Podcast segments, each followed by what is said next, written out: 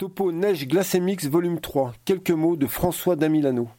Alors, le dernier né de la série des Neiges glacées mixtes, donc c'est le troisième tome.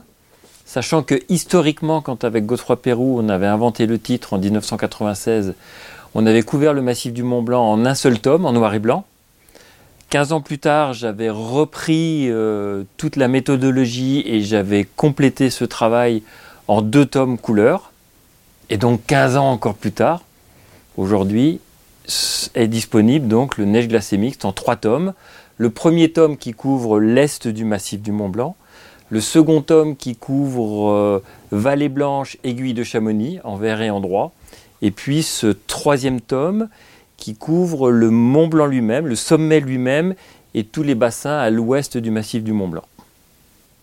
Comme d'habitude, hein, l'ambition de Neige glacée mixte, c'est à la fois de proposer bah, tout l'univers euh, d'alpinisme en neige, en glace ou en mixte sur euh, toutes les phases de tous les sommets du massif du Mont Blanc.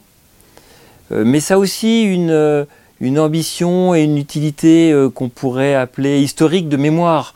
parce que pour moi qui aime l'activité de l'alpinisme, je trouve ça important de se souvenir où sont passés nos aînés, où Éventuellement, il y a encore de la place d'ailleurs pour ouvrir. Donc euh, lorsque l'on fait ce, travail euh, systématique, ça permet aussi de se souvenir de tout ce qui a été euh, ouvert dans le massif du Mont Blanc.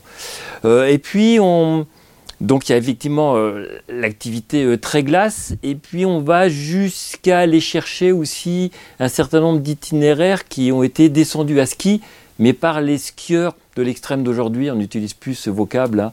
euh, mais on comprend ce que ça veut dire, hein, les skieurs de pente raide qui arrivent à descendre des itinéraires qui sont faits des itinéraires d'alpinisme. Pas question là-dedans de faire un, topo de ski, mais par contre c'est vraiment intéressant de retrouver où des skieurs ont, mis leur spatule ou, leur snow dans le massif du Mont Blanc. en fait, je ne sélectionne pas des voies. Euh, lorsque je travaille sur une montagne ou sur une face, j'essaye au, contraire, euh, d'avoir une approche euh, encyclopédique, j'essaye de retrouver absolument tous les itinéraires. Ce n'est pas du tout une sélection, au contraire, hein. c'est vraiment un, ouvrage encyclopédique. Donc avec les trois tomes du massif du Mont Blanc, on a, je ne sais plus combien, on a d'itinéraires par tome, à peu près 400 itinéraires par tome, si ce n'est pas un peu plus.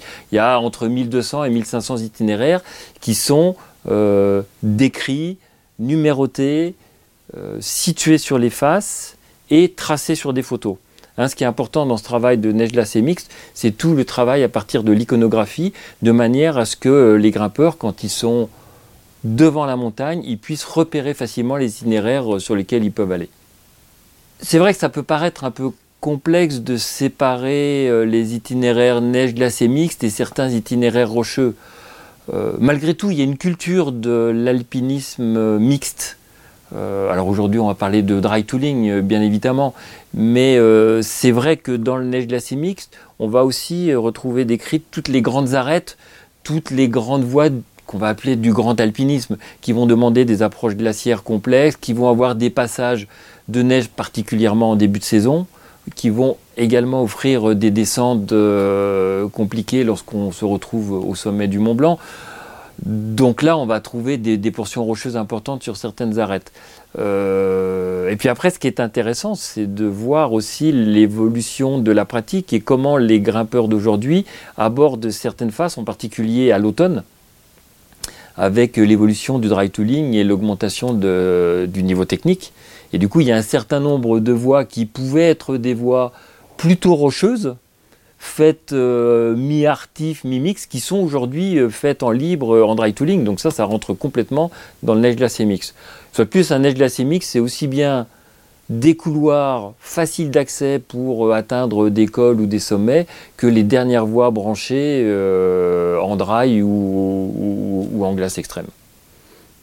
Ah, qu'est-ce que j'aime particulièrement dans le neige glace MX3 Oh, il y a beaucoup de choses que j'aime. Moi, j'aime beaucoup l'envers du Mont Blanc. J'aime beaucoup le, bassin au-dessus du glacier de Miage et en particulier le petit bassin suspendu du glacier du Mont Blanc euh, où l'on va dormir au bivouac Quintinocella pour, euh, pour atteindre toutes ces voies de la face sud-ouest du Mont Blanc où il y a le fameux éperon de la Tournette. C'est vraiment, euh, c'est ce que Gabarou appelait l'Himalayage, l'Himalaya du massif du Mont Blanc. C'est vraiment un, un, coin du massif qui est très retiré, très sauvage et très peu fréquenté. Et puis là, sur ce neige glacée mixte, j'ai aussi beaucoup travaillé sur toutes les voies qui dominent le Val-Montjoie, sur lequel mon ancienne édition était plus pauvre. Et c'est vrai que là, par exemple, la face, euh, la face ouest euh, de Bionacé, qui était un peu oubliée, sur lequel il y a plein d'itinéraires, euh, voilà, il y, a, plein de nouveautés. C'est pour les, les, grimpeurs, ils vont, ils vont être contents. Ah, un bilan sur les 30 années de neige glacée mixte. Quand avec Godefroy, on avait imaginé le premier topo, on s'était évidemment pas, comment dire, on s'était évidemment pas projeté 30 ans plus tard. Euh, c'était impensable que, que j'en assume une seconde édition et puis une troisième édition. C'est l'histoire de la vie qui m'a qui m'a mené à faire euh, à faire ce travail, mais, mais auquel je suis euh, beaucoup attaché. Moi, ce que ça m'a ça m'a apporté, c'est cette connaissance du massif du Mont Blanc en détail et, et, de prendre conscience de son extrême grande richesse. C'est un massif qui est quand même assez unique au monde. Tellement il est sophistiqué, tellement il est euh, riche de montagnes différentes et comment il est riche encore d'opportunités. Non, non, Massif du Mont Blanc, ça reste unique au monde.